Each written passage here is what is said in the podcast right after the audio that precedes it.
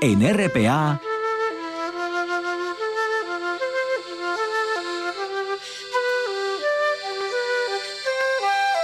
Noche tras noche.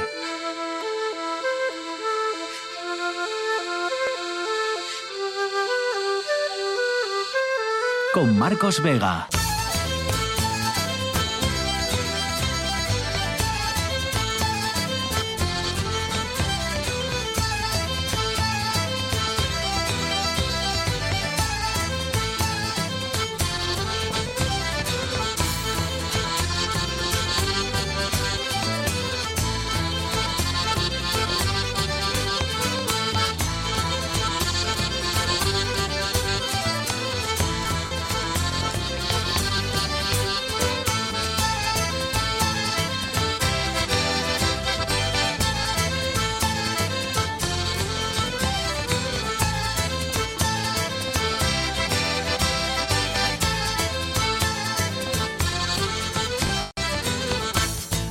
Noches, bienvenidos al espectáculo de la radio. Bueno, lejos de arreglarse, hoy, hoy era un día importante, se lo contamos ayer, eh, para mm, varias cuestiones que tenemos sobre la mesa, ¿no? Con, al menos tres reuniones trascendentales.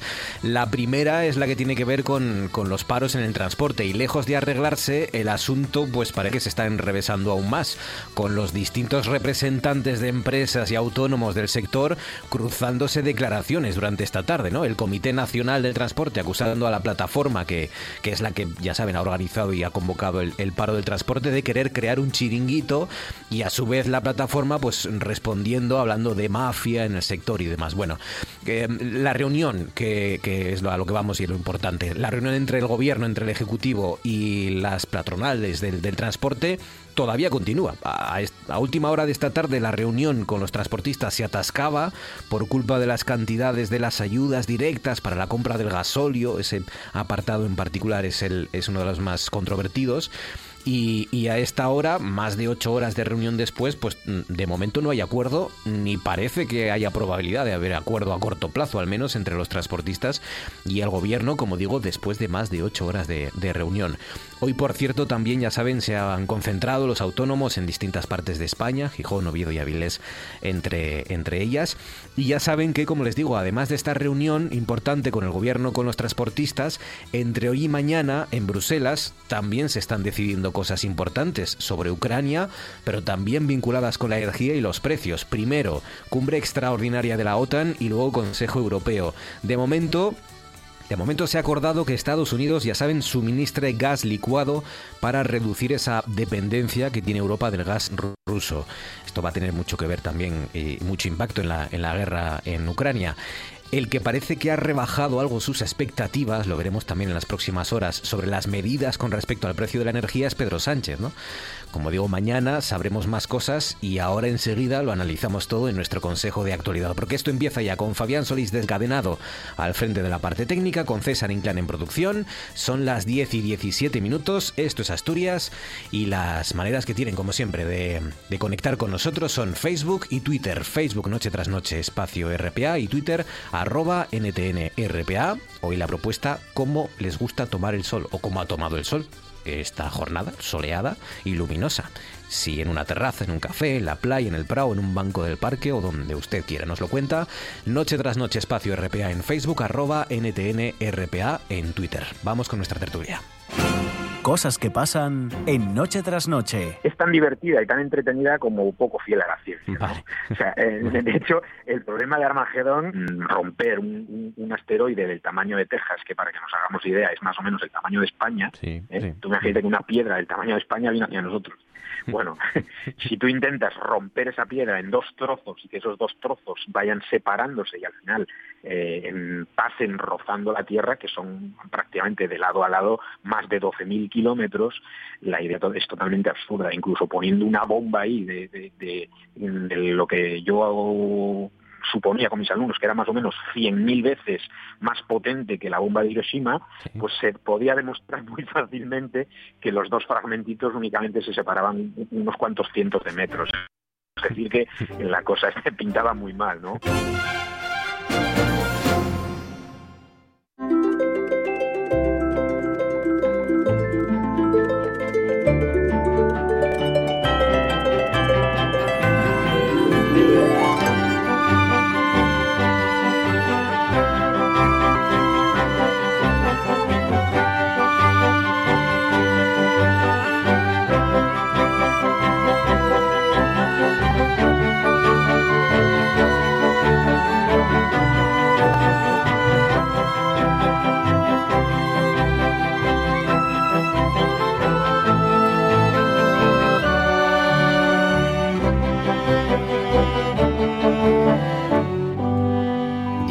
10.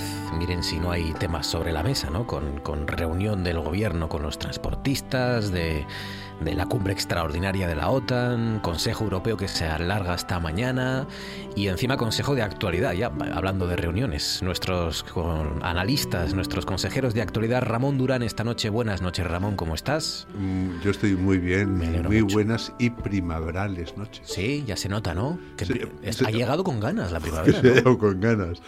Estos que nos anuncian que va a ser una primavera eh, seca, eh, si además eso le añadimos soleada y no siempre pertinaz sequía, nos iría fantástico. Sí, sí, sí. Va a quedar alguna gotina, pero, pero, ¿eh? va a hacer sol. Va a hacer sol también en los próximos días. Luego se lo preguntaremos a nuestro hombre en las nubes, más allá, a partir de las 11, 11 y pico. Laura González, buenas noches. ¿Qué tal? ¿Cómo estás, Laura? ¿Qué tal? Aquí estamos. Bueno, ¿todo bien la semana? ¿Por ahí por Castrillón? ¿Todo bien? Bueno, bien, con mucho sol. Bien. el ver el mar la playa de Salinas con Sol da mucho gusto desde Pinos Altos, que es un alto donde yo vivo. Qué guay, qué maravilla. Suena muy suena muy muy noble eso, ¿no? Muy, muy aristócrata, ¿no? sí, sí. Pinos Altos y estas cosas. Bueno, se llama Pinos Altos la gente que no vive aquí. Ah. La gente que vive en San Martín de Aspra lo llama Las Piñeras. Ah, bueno, mira. Hay que decirlo porque si no la gente de San Martín se me enfada. ¿Eh? Las piñeras. Y los altos lo dicen los que vienen de fuera, los que desde Salinas ven en alto los pinos. Claro, ¿Mm? claro, claro. Sí, sí. Los topónimos siempre tienen su intríngulis. Sí. Muy bien, muy bien, me alegro mucho. Román García, buenas noches. Román, ¿cómo estás? ¿Qué tal, Marcos? Buenas noches, ¿cómo estás? Muy bien. ¿Cómo tomas el sol tú estos días? ¿En, ¿Cómo te gusta? ¿En un banco, en una terracina? Ay, pues fíjate, te voy a contar. Hoy que tuve media horita a la hora de comer después de comer libre, me acerqué al campo San Francisco.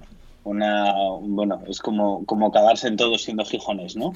Pero me acerqué allí y me senté en un banco y estuve como 20 minutos y como diremos aquí en Asturias, me prestó por la vida. Eso sí, viví lo que es la primavera porque una hora después salí del periódico a hablar por teléfono, salí en manga corta otra vez y chico, parecía que había cambiado o de estación o de, país o de algo, porque tenía un frío después, o sea, del, calorcín del mediodía al frío que pasé luego, bueno, pues la primavera en estado puro, vamos, que te puedes asar y a los 10 minutos coger una pulmonía. El, sol de estos días se toma de una manera distinta, ¿no? Hombre, los hay que van a la playa, ¿no? Pero, pero es otro sol, ¿no? Es sol de eso más de terraza, de banquillo de parque, de, de prao, a lo mejor. A mí este sol me recuerda un poco a, salir del confinamiento. Eh, sí, un poco por ahí. sí. es un poco a, primeros paseos por la playa, a poder salir de 10 a 12 y de 5 a 6, esas cosas. Eso, eso, es lo que me va quedando de recuerdo. Fíjate qué triste. De verdad. Bueno, venga, contadme cosas que os han llamado la atención. Ramón, empezamos por ti. ¿Cuál es tu asunto? ¿Qué sugieres? ¿Qué propones? Bueno, más que sugerir, puedo contar una experiencia que tuve yo este fin de semana. Y es que tuve que hacer un viaje y claro, a la vuelta tuve que repostar el coche. Uy. Eh, yo la verdad es que cuando uno no vive esto en primera persona no se da cuenta del asunto, ¿no? 100 euros. esto no me lleva a mí que me cueste 100 euros, porque yo, gracias a Dios, tengo la posibilidad de pagarlo y sin demasiado esfuerzo. Pero sí que me trae eh, un tema que has tratado tú hace muy poco, que es cómo se ha gestionado esta bola de transportes. Em, yo creo que la ministra Raquel Sánchez ha hecho un papelón eh, muy poco brillante. Ojalá que hoy se resuelva porque tenemos eh, presente hasta un problema de pequeño desabastecimiento, pienso yo que no es grave. Pero lo que es llamativo es que em, no se reúna, es porque en principio, claro, eran ultras. Aunque eh, ya la ministra Yolanda Díaz nos ha dicho hoy que es la población más vulnerable, y yo lo creo sinceramente. El que haya gente que tenga que trabajar necesariamente a pérdidas es algo completamente desastroso creo que se va a llegar a un acuerdo y que de hecho se está redactando, ¿no? Pero el hecho de no reunirse con la plataforma que convoca, sino con las otras, e irritar tanto a las otras que prácticamente querían ir también a la huelga, creo que se ha hecho muy mala gestión. Y sobre todo el gobierno, que nos representa a todos, es nuestro gobierno, el de todos, lo que no puede cambiar es un discurso absolutamente demagógico de que son los ultras y que son los que estabilizan, a hoy son el sector de la población más vulnerable y estamos con ellos. ¿no? Posiblemente haya que tener un poquito más de mesura, considerar cuál es el bien eh, común. y no perder nunca de vista que efectivamente esta crisis del aumento de los combustibles es absolutamente catastrófica para grandes capas de la población en las que yo, mm, al margen de que no, estoy en absoluto de acuerdo con que existan piquetes violentos, piquetes violentos que antes se dejaron de demonizar porque interesaban, incluso se descatalogaron del Código Penal cuando fueran violentos, y ahora prácticamente eran el peligro para la democracia. Eh, a mí el piquete me parece mal, lo haga quien lo haga, siempre, incondicionalmente. Pero creo que hay que tener mucho cuidado y mucha comprensión momentos de algo absoluto que pasa parte de la población. Es que hay, hay gente que hay, mucha gente que el día 24, el día 23 ya no tiene 100 euros. ya no. tiene 100 euros. Para, Y de hecho muchos gasolineros están diciendo, hay gente que viene aquí y me dicen, mira, tengo esto, 20 euros, 30, échame lo que, lo que quepa, lo que, a lo que llegue. Y ya vendré cuando tenga otra vez dinero, pero claro, 100 euros. El gasolinero me acuerdo que vio ante mi cara de estupor me dijo, pues le voy a hacer una cosa, hoy no ganamos, hoy eh, eh, damos al surtidor con lo que cuesta, porque no estamos en condiciones de ahogar completamente. Me dijo él. Em, pues a esta hora no, que yo sepa, no hay acuerdo todavía. Creo que están redactando, creo. Pues, pues no sé si, no sé qué aparecerá en esa redacción, pero igual es una patada a seguir y dejarlo hasta mañana, porque porque no veo yo. No destruyamos las redacciones a las 11 de la noche. Yo lucho mucho por la conciliación. Quiero decir, si ya vas a firmar un acuerdo a las 11 de la noche, fírmalo mañana a las 7 de la mañana. Hazlo por los pobres periodistas que tenemos que cerrar un periódico, por Dios. Mañana a las 8 de la mañana, tranquilamente, con el desayuno, firmas el acuerdo. Pero no firmes. O anuncia mañana fírmalo hoy, pero anuncia la mañana. Sí, pero no son periodistas, ¿eh? Es que están las... Yo, yo me imagino a las tres ministras Digo, bueno, en su casa. Bueno, pero la ministra, perdona, Ramón, comparemos el sueldo de una ministra y de un periodista que está en un periódico. Estoy de acuerdo. los, los conserjes del ministerio. Los conserjes del ministerio. No es más fácil. Los conserjes del ministerio. Porque claro, si está ahí las ministras, están los consejeros, están los choferes, están los guardaespaldas. Entonces, eh, a mí eso, de verdad, a veces se funciona con una frivolidad, con exigimos de alguien que haga tal. Oiga, pues es que son, ministras, son mujeres, tienen familia, y como, como la conserje como es que es una cosa fuerte, dura. ¿eh? Ramón, yo siempre recuerdo que la rueda de prensa para hace unos años, antes de la crisis, antes de bueno, antes de la crisis del COVID, no de la otra, de la anterior, antes de la guerra, antes de todo esto, nos ocupábamos de otras cosas, por ejemplo, de la conciliación. Y siempre recuerdo que el ministerio, no sé qué ministerio fue, pero ya era de, yo creo que era del gobierno de Zapatero, fíjate.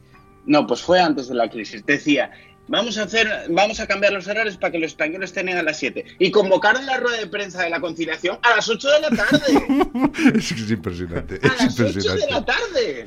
O sea, alucinadas. Sí, sí, eh, es verdad. Eh, um, ah, eh, me estaba acordando hace unos días, Román, seguro que hay alguna explicación, porque no puede ser tanta casualidad, y, me estaba acordando de los problemas que teníamos antes, o de los problemas de los que hablábamos y sobre los que debatíamos antes de la pandemia, y, me acordé de ese precisamente, ¿no? De, esa época en la que estuvimos debatiendo, que es, que es interesante, ¿eh? la posibilidad de cambiar los horarios de España y de cambiar, por ejemplo, el prime time, adelantar el prime time en Estaba yo en, en, aquella, aquel debate y me parece que es un, algo que hay que plantearse clarísimamente. Mm, Laura, ¿qué asunto te ha llamado la atención que sugieres? Pues bueno, la, actualidad está muy candente, mm. ¿eh? pero también cuando la actualidad está tan candente, hay que poner a veces entre comillas determinadas informaciones que lo que voy a decir no tiene nada que ver con la candente, pero es también actualidad. Y atreverme a decir lo que voy a decir delante de un periodista y es muy atrevido. De ¿eh? dos, ojo, Laura, de dos. ¿eh? Eso te iba a decir. Sí, hombre, ya sé que Ramón escribe y tal, pero bueno. No, yo no lo soy, no, no, es Román, yo no. no, no, Uy, Román y yo, Román y yo, Laura. Sí. Román y yo. E-, ese, ese gremio me asusta. no, Marquinos, pero bueno, yo ya no me estoy metiendo con Román y contigo, ¿eh? Sí. Pero bueno, en general, sí. ¿cómo llama la atención a veces los titulares. Este, esta semana llamóme la atención un titular del periódico El País, de un dirigente latinoamericano, que no es que sea santo muy de, mi devoción a veces, o sea, sí, siempre defendí pues la política que hizo en, la ciudad de eh, en, México federal y demás, y eh, defiendo determinadas políticas que hace, pero por ejemplo con la pandemia dijo muchas tonterías, que López Obrador. Pero verás, tú lees un titular que te mm. dice, López Obrador baja ocho puntos en la aprobación de la población mexicana. Ese es el titular. Digo, bueno, pues voy a leerlo a ver lo que dice la letra pequeña. Lo que dice la letra pequeña, después de varios años de gobierno, es que ah, lo aprueba su gestión el 60%. El 74% quiere que agote su mandato. Otro 74% su política contra la pobreza. El 61% la promoción, la, la promoción de obras públicas, que había otra noticia estos días que decía que había abandonado, es verdad, que teniendo que pagar algunas compensaciones un proyecto faraónico de aeropuerto y que lo había hecho por la tercera parte de lo que se hacía el otro. Y después, eh, es verdad que dice que solo, porque quieren que repita, y la lucha contra la, la lucha contra la corrupción la puede al 52%, y solo suspende en la lucha contra los cárteles y los asesinatos de los cárteles, cosa que está a la vista, porque además lo de los periodistas en México es sangrante. Terrible. Hmm. ¿Eh? Pero yo me refería más que al fondo de la cuestión, a la forma de la cuestión. Porque si tú dices, aunque, aunque baja ocho puntos, su, su apoyo, todavía tiene ¿eh? estos apoyos, los que sean. Pero claro, es que la, letra pequeña contrasta totalmente con el titular. Hmm. Y ya no es la primera vez que, que leo algo así. ¿Cuántas veces un titular mueve a confusión? ¿Y cuántas veces y cuántas personas hay que solo leen los titulares? Y se quedan con lo que dice el titular. Yo tengo e, ese vicio, sobre todo desde que estuve en las instituciones que, claro, te traían la prensa, y me acostumbré a los periódicos y ahora con 80 años sigo leyendo tres periódicos al día. Es una salvajada. ¿No me entiendes? Es una salvajada. Llévame un tiempo que después me quita de leer libros y esas cosas. Pero yo un vicio que no puedo resistir. Entonces yo no leo los titulares y me encuentro con ejemplos como este, pero muchísimos, ¿eh? Hmm. Muchísimos. Mm, ¿Ponen el titular para llamar la atención? Sí, siempre. Bueno, es probable que sea para llamar la atención. Es una de las funciones del titular, llamar la atención. Pero tú tienes que adecuar un poco el titular hmm. a la realidad de lo que después vas a escribir, porque si no, bueno, y perdón a los periodistas, ¿eh? Y al escribidor no, Pero yo, te apoyo, porque como soy de gremio, te apoyo incondicionalmente. Escucha, una vez es leer, eh, tú has dicho el país, vamos a poner el ejemplo del país. uno lee los titulares y, parece que un día a otro eh, es que ha, sido, ha habido un cataclismo en el mundo, precisamente porque hay que atraer a lectores así. Bueno, es que... Claro, porque es que es exagerado. A ver si me entiendes. ¿Cuántos dirigentes querrían hoy en Europa, en España, tener ese 74% de la mayoría de las materias importantes, 74% que sigas, 74% contra la pobreza, 60 y pico por ciento por las obras públicas que está haciendo. Es decir, ¿cuántos dirigentes querrían hoy tener esa aprobación? Les las encuestas y los dirigentes de nuestro país, échense a temblar, échense a temblar todos, menos desgraciadamente Vox. ¿eh? Y nadie le va a llamar la atención que yo diga desgraciadamente Vox, ¿no? Mm.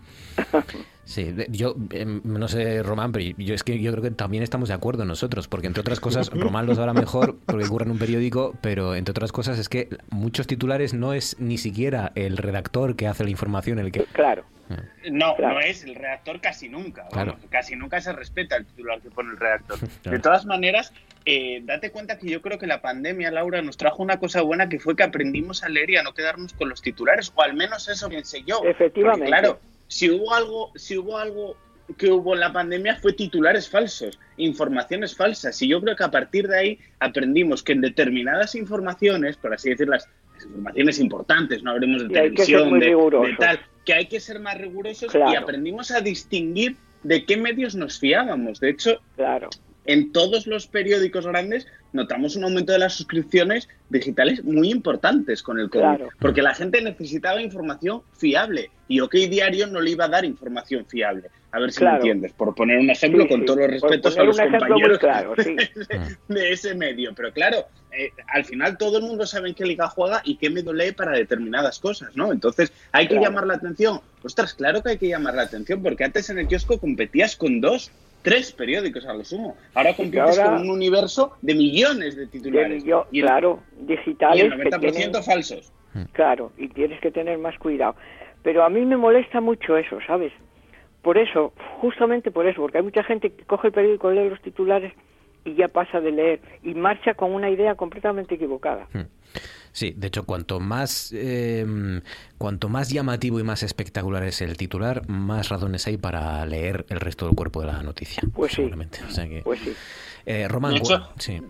nada, solo eh, avanzo con este tema y, voy a por el mío. Pero de hecho, me hace mucha gracia que hace un año que en Twitter pusieron un botón cuando retuiteas algo que es ¿lo has leído? De verdad? Es verdad, es verdad. sí, sí, sí, Es verdad. O lo estás es verdad fue en, esta, esta mm, intención de luchar contra las fake news, eh, Twitter te avisaba cuando... Bueno, yo creo que a darle retweet, ¿no? Todavía dice, ¿quieres citarlo o lo has leído? tal Pero sí es verdad que salía un cartel diciendo, ¿de verdad que lo has leído?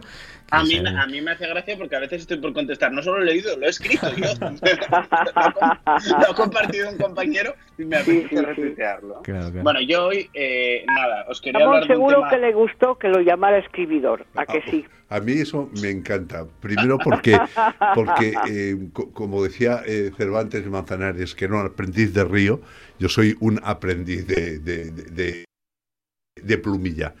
Y porque eh, la verdad es que es una actividad en la que entré por cuestiones accidentales prácticamente y de la que me encuentro súper satisfecho. Y eso que dije en principio. Como decimos en yo en principio dije que, fíjate, dije, no, pero, pero al final me, animé y, es algo increíble. Y de esto que dices tú, también yo he ser que cuando voy a la prensa a veces tiemblo pensando a ver qué parte del artículo eh, eh resaltan, ¿no? Porque claro, pueden cogerme una frase y destrozarme, ¿no?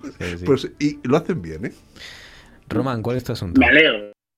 Me alegro que hagamos algo bien.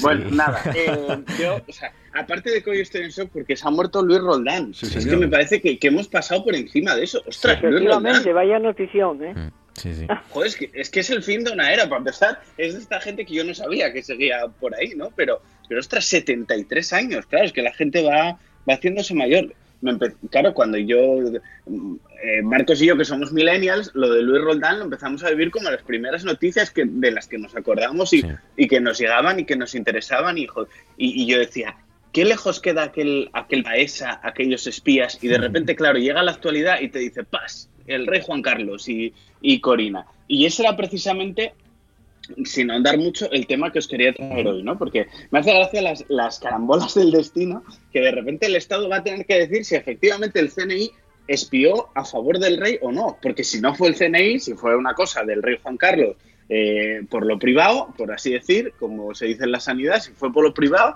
pues entonces no, entonces no, entonces hay que juzgarle porque es un delito de acoso, efectivamente puede haber acusado a una señora, pero si el Estado dice, no, no, al rey no lo juzgues que fueron los míos, que fueron mis, mis agentes del CNI. Habría que ver también si el rey no malversó para que unos agentes del CNI estén espiando a su favor, ¿no?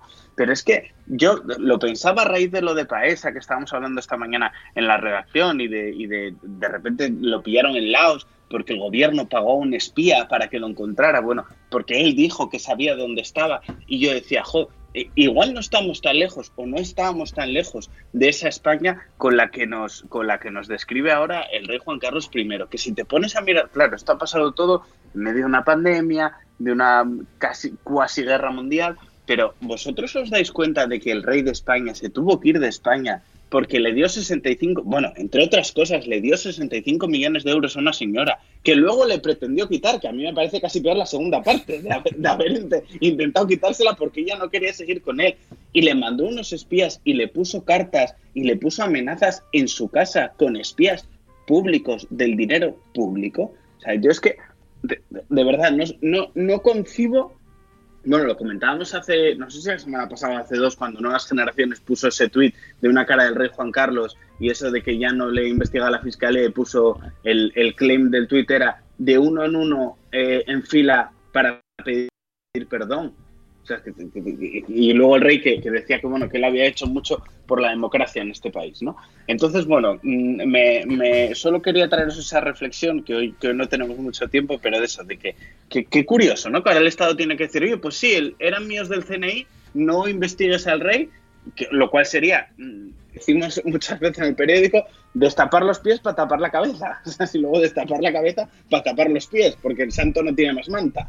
Pero bueno, me parecía, me parecía una de las. O sea, eh, qué curioso, se podía unir Luis Roldán con el rey Juan Carlos, ¿no? la, clave está ahí, ¿no? La clave jurídica. Em, hoy lo que ha hecho Inglaterra es em, retirarle la, inmunidad. Eh, si, es, si podría ser juzgado el rey Juan Carlos, pero la clave está eh, en si, si los, los que mm, acosaron presuntamente a Corina son agentes del CNI español o no. Es que la clave está en si él fue quien acosó o no. Es decir, se acosó eh, por encargo propio o bien fueron las fuerzas terribles de los espías que se encubren detrás de los asuntos. Motu propio. A, mí, la verdad es que, eh, Román, me, llama mucha atención eh, lo buen intencionado que eres. ¿eh? ¿Tú crees? no, te lo voy a explicar. Dices que le regaló 65 millones a Corina y que luego le pidió devolución. Es que en realidad nunca le regaló 65 millones puso a haber recaudó 65 millones con un testaferro llamado Corina y cuando quiso blanquearlos fue cuando se descubrió todo. es que el problema es ese. Yo creo, en el amor, sí. Yo creo en el amor y en que los, Borbones siempre fueron muy de repartir amor. Sí, repartir amor sí, pero millones no me suena. ¿eh? la verdad es que los dos son poco ejemplares. Pero los millones no El acosador y la acosada, ¿eh? Claro, claro, Sobre todo bueno, bueno, bueno, bueno la cosa de ella, ¿Yo qué quieres que te diga? Tengo que romper una lanza a favor de ella. Santa Rita Rita, quiero decir, me lo, lo que da no se quita, no, eso es verdad. me lo diste, yo lo disfruto. También te digo que, claro, o sea, Corina no estaba al nivel de, de, muchos otros, ¿no? Ah, y un último inciso. Hmm. Lo que le queda a este, os lo digo de verdad, a este 2022 va a ser el año de nuestras vidas es que Iñaki Urdangarín entre en Supervivientes. Te lo juro que si eso pasa... no creo que lo vean tus ojos eso, pero bueno. Si eso pasa, Laura, pido de descanso, lo digo oficialmente todos los días que se emita Supervivientes. No pienso ir al periódico. Eh, dice por aquí esa, mm, ese auto que hemos conocido, eh, dice, si los actos de vigilancia alegados por la demandante fueron realizados por agentes del Centro Nacional de Inteligencia, podrían gozar de inmunidad estatal, pero el Estado español no ha reclamado dicha inmunidad y no está claro qué papel preciso desempeñaron los agentes del CNI en los supuestos actos de acoso. Con lo cual, pues parece que sí, que, que, que, Inglaterra sí que va a poder juzgar a Juan Carlos. No, si juzgar va a juzgar, el problema es si puede condenar o no. Claro, es la cuestión. Que juzgar va a juzgarlo, desde luego, porque ha dicho que no reconoce sin, sin vulnerabilidad. Mm. Hecho, la Pero Ramón puede juzgarlo y puede llevarlo a Inglaterra. Quiero decir, hay un acuerdo de extradición si él viene a España, estando en Emiratos puede negarse a ir. A, ver, eh, es que esto no va a sustanciarse nunca en una cuestión penal, ¿eh? Aquí estamos hablando de 65 millones y más. Es decir, es un acoso y por tanto el acoso, si no tiene carácter penal, lo que tendrá es una indemnización y una condena. A ver, eh, eh, eh, el hermano de, Carlos, el hijo de, la reina de Inglaterra, Andrés, pues es lo mismo. Al final, un acuerdo económico. ¿Cómo ha quedado? Ha quedado como, como la chata absoluto porque porque clarísimamente él ha tenido que firmar un acuerdo de varios millones de dólares. Ahora, no, pero además con el agravante de que ya le había dado dinero en su día. ¿eh? Pues claro, si es que... Con el agravante de que le había dado dinero en su el problema es esa Lo que pasa es que esta chica consideró que era poco y pidió más. Al final la pobre de este país fue Bárbara Rey. Eso eh, no te ofrezca bueno, ninguna duda. Bueno, también se llevó lo suyo, ¿no? Sí, pero creo que no demasiado. y le robaron las cintas. Bueno, no fue al nivel. 17 minutos para llegar a las 11, minutos que vamos a dedicarle al asunto central de este Consejo de Actualidad, que es la, el cambio, el cambio de, del, del presidente del gobierno y del gobierno español, de este gobierno español, sobre el Sahara.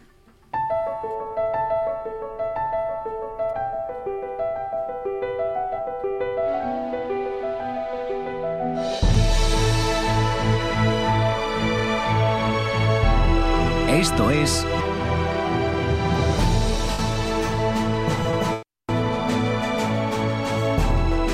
Noche tras noche.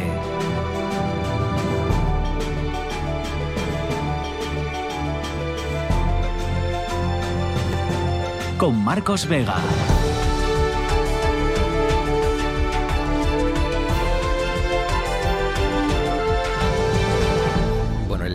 Secretario, lo hemos sabido hoy, el secretario de Estado de Estados Unidos visita la próxima semana Marruecos y Argelia. Lo digo porque eh, quizás tenga más que ver o tenga mucho que ver o más de lo que nos pensamos Estados Unidos en toda esta en toda esta polémica ¿no? o, asunto controvertido el comunicado de anuncio que no menciona concretamente el Sáhara Occidental por parte de Estados Unidos informa eso sí de que abordará asuntos de seguridad y estabilidad regionales bueno em, la carta la famosa y de Marruecos em, en la que ya no se habla de autodeterminación sino que se apoya la autonomía que impulsó Rabat en 2007 creo recordar al considerarla dice carta de Pedro Sánchez a, Mohamed VI la base más seria, creíble y realista para la resolución de este diferendo.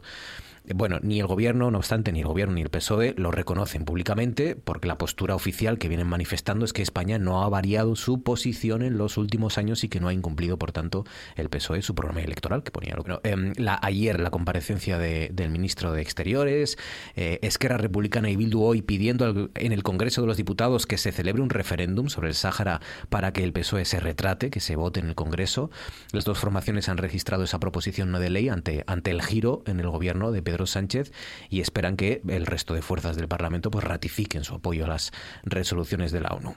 Marruecos reventando la estrategia de Sánchez, revelando esa carta sobre el Sáhara en el peor momento, eh, decidiendo Rabat unilateralmente olvidar la cautela y haciendo esa, mm, esa misiva pública, ¿no? Y recalcando los puntos más a su favor y aparentemente sin avisar tampoco al gobierno español. Bueno, eh, todo esto también ha creado mm, controversia dentro del propio gobierno. Yone Belarra hoy ha insistido en su compromiso con la autodeterminación del pueblo saharaui. Dice, es evidente que ha habido un cambio con el Sáhara. Y yo os pregunto, ¿a qué se debe ese cambio? Ha sido presión de Europa, ha sido presión de Estados Unidos, de Marruecos, de todo el mundo. Tiene que ver con la crisis energética, tiene que ver con el gas, o más bien es una amenaza migratoria de Marruecos que, el gobierno intenta atajar de esta manera y qué consecuencias puede tener, Ramón. Bueno, la verdad es que son tantos asuntos y tan de fondo que yo muchas veces no me siento ni siquiera autorizado para sentar una opinión firme, porque yo he preguntado sobre esto a mucha gente y no está claro cuál sea la medida del acierto. ¿eh? Ahora, sobre las preguntas que tú has planteado, ¿está detrás de Estados Unidos? Sin ninguna duda. Es que en tiempos de Trump hay que, hay que pensar que el, el monarca alauita reconoció, digo monarca porque Marruecos como Estado no existe, es un sultanato de, de una manera o de otra, pues Marruecos reconoció al Estado de Israel. Entonces, eh, detrás de la marcha verde famosa, que es donde empezó todo este lío, estaba, eh, sin ninguna duda, Estados Unidos y la CIA, que le interesa tener un escudo potentísimo frente a otro escenario que es Argelia, en el que eh, recordemos que en unas elecciones ganaron los, los, yihadistas y que fueron eliminados prácticamente. El problema de esto ha sido, primero, las formas. Tú no puedes adoptar una postura como si fueras un sátrapa. Es decir, sin comunicarlo ni siquiera a los de tu gobierno. Es que, es que estaba clarísimo que no comunicó a los de su gobierno. Segundo, sin hacer intervenir al Congreso de los Diputados. O sea, por ti y ante ti decides algo que además tiene repercusiones que son directas. Ejemplo, eh, en una crisis con el gas. Yo me acuerdo, cuando, cuando era joven, que esto fue hace muchísimo tiempo, me acuerdo que a mí siempre me llamaba la atención que Guerra insistía, Alfonso, Alfonso Guerra, insistía constantemente en el gas argelino y en tener buenas relaciones por el gas. Yo, en esa época no era muy consciente y decía, joder, ¿esto el gas qué importancia tendría? Pues ahora tenemos el 30% suministro de un país que ha retirado su embajador y que vete a saber si nos sube eh, la factura. Yo también soy de aquellos que piensan que hay cuestiones de principios que no se venden y por tanto aquí tenemos una cuestión de principio de nuestra responsabilidad histórica con el Sahara. También es cierto que en 40 años poco se ha avanzado, no ha habido modo de hacer un censo, etcétera. Por eso las dudas que tengo. En todo caso, las formas han sido, a mi juicio, eh, fatales y muy poco democráticas y transparentes. Laura. Sí, sí, yo, a ver, comparto con, con Ramón una parte importante de todo lo que dijo. Vamos a ver, yo reconozco que puede haber razones razones claras. Cada poco nos mandan mil chavales por ahí, por, por las vallas o por el mar o por donde sea. Y yo creo que eso es una manera de presionar. De todos modos, a mí me parece que España no es igual que cualquier otro país. Como acaba de decir Ramón, España tiene una responsabilidad histórica con el Sáhara. Pero además están las resoluciones de las Naciones Unidas. Ah, claro, que tiene ahora mismo más poder de presión Marruecos, claro. Pero lo que no puede ser es prescindir no solo de tu programa electoral, que a veces sabemos lo que dura los programas electorales, prescindir de los principios de defensa de los saharauis y de defensa de las resoluciones de las Naciones Unidas. No puede hacerse así. Y además, en un momento como el actual, yo creo que, estando como estamos, con la situación de la guerra, de las huelgas, de todo, hacer esto además ahora, porque lo digan o no lo digan los americanos, y porque coincide la frase de la secretaria de Estado que estuvo visitando Marruecos con la frase de la carta que se envió a, al rey. A mí me parece que no se puede hacer eso. Y además, creando más problemas todavía en el gobierno. Porque todos, eh, estoy segura que el PSOE sabía que los socios de gobierno eso no lo pueden aceptar. Y además, no solo los socios de gobierno. Mira, en España hay miles de familias, miles de familias que traen a niños todos los años. Ahora se paró la pandemia y demás, pero eso es una tradición. Hmm. Hay familias que tienen a niños varios años. Yo leí el otro día esta chica, Ana Iris Simón, me parece que se llama, que justamente su familia trajo a dos niños y eran como sus hermanos y estuvo en los campamentos viendo. Yo ya, yo también estuve en los campamentos. Hmm. Estuve una semana allí y vi cómo viven, en qué situación, en qué circunstancias viven los saharauis que están desplazados ilegalmente de su propio país. Entonces, mm, no puede ser que el pragmatismo y la geopolítica ya decida por todo en el mundo, o no debiera de ser, no debiera de ser. Muchas familias aquí en Asturias también, especialmente. En Asturias y en toda España. vinculación en Canarias, tú vas a Canarias, hmm. en Canarias son múltiples, porque yo estuve en un movimiento de comunidades autónomas en favor de los saharauis. Y sorprendentemente, además, cuando yo la presidenta de la Junta, hubo una invitación a todos los presidentes de las comunidades autónomas, justamente en Baleares, en aquel momento que el presidente del Parlamento Balear era del Partido Popular. Entonces, quiero decir que, que son eh, instituciones y personas de todo signo político que tienen una vinculación afectiva con los saharauis y con la vida que ellos llevan allí tan dura después de tantos años. Yo estuve en una escuela en donde los niños en un pupitre de dos estaban tres niños y el suelo era de barro y sin embargo tenían libros españoles y estaban aprendiendo español y estaban estudiando en español no puede ser que los dejemos ahora mismo como los estamos dejando. España no puede hacer eso. Y parece mentira para Pedro Sánchez que se haya metido en ese jardín a pesar de todas las presiones y la geopolítica que parece que lo decide todo en este mundo ahora. Hmm. Román. Yo creo que es una cuestión de presión, efectivamente enlazo con lo que dice Laura, y yo creo que en este sentido es la Unión Europea.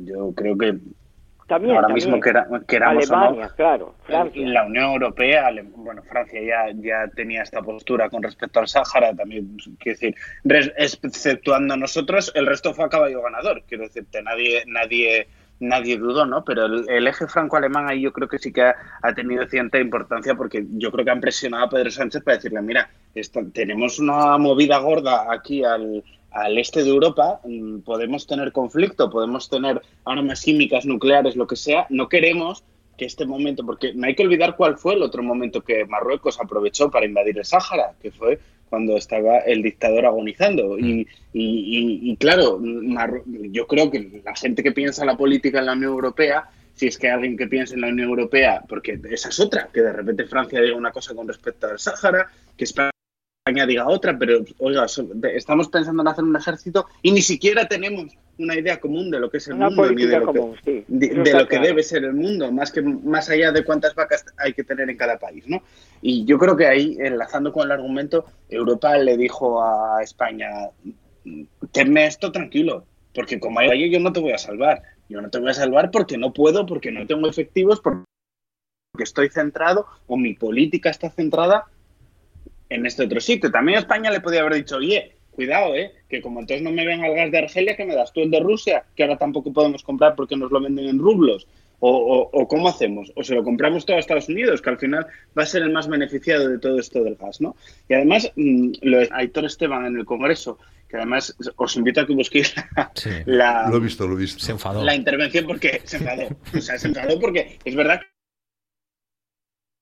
que bueno, que hay, que hay temas que, joder, que de la, la, aritmética parlamentaria tiene usted tres minutos, ostras, tres minutos, déjame acabar un argumento, ¿no? Pero bueno, eh, tiene lo bueno y lo malo, porque también habrá quien se pase, como el otro se pasó cinco, como, como además a los políticos y expolíticos, porque si hay alguno por aquí, no les gusta, que a ninguno le gusta hablar, todos hacen sus dos minutitos de reloj. Entonces, eh, Aitor Esteban explicaba, decía, Oye, primero viene la secretaria de Estado de, Estados Unidos, por cierto, también ha muerto Madeleine Albright esta semana, es que nos estamos quedando sin referentes.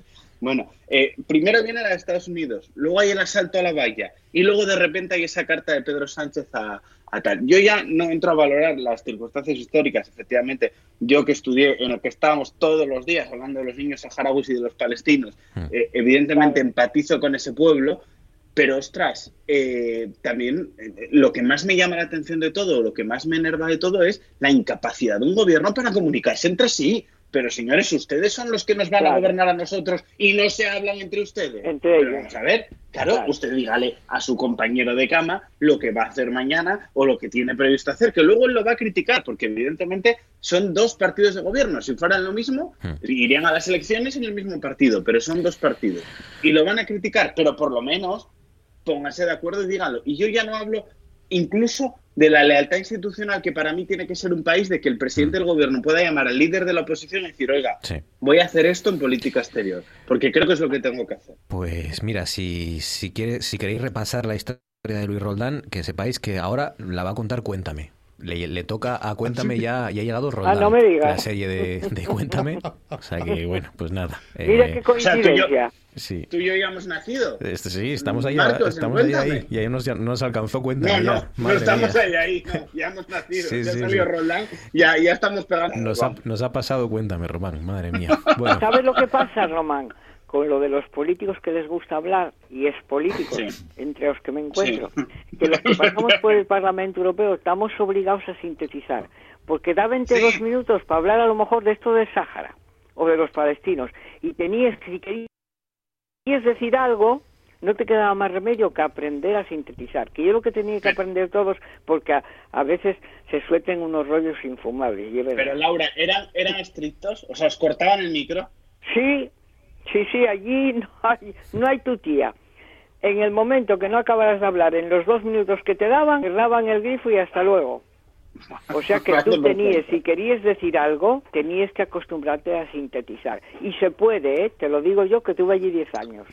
Lo peor no es los que hablen, lo peor es que escuchen durante ah, dos minutos el resto. Porque entonces no es un debate, es un monólogo. Yo vengo, hago mis dos minutos, me siento y me pongo a jugar al Candy Crush. y hablan otros dos eh. Es que voy a anunciar el resultado.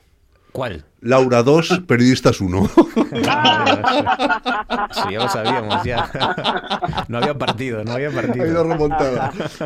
Pedimos revancha, pedimos revancha. Que sepáis, que sepáis, sí, que sepáis que hasta ahora, eh, que yo sepa, no hay acuerdo entre el gobierno y, y el transporte y eh, en esta jornada... Pues eso no es mucha falta, por mm. Dios, ¿eh? Y en esta jornada maratoniana de cumbres de la OTAN, G7, Consejo Europeo, bueno, la, la, noticia más importante que nos deja el día es que es que bueno Biden eh, ofrece a Estados Unidos más gas, pero a cambio mano dura pide contra contra Rusia. Se deje de andar mandándonos gas, que Estados Unidos va a salir de esto de rositas, ¿eh? Hmm. Para todo. Y encima ganando dinero. Caray. Como todas las guerras. Y nos eh, lo que nos meten. Hasta aquí nuestro consejo de actualidad. Ramón Durán, Román García, Laura González. Gracias a los tres compañeros. Venga, saludos. como siempre, muchísimas gracias. Hasta luego.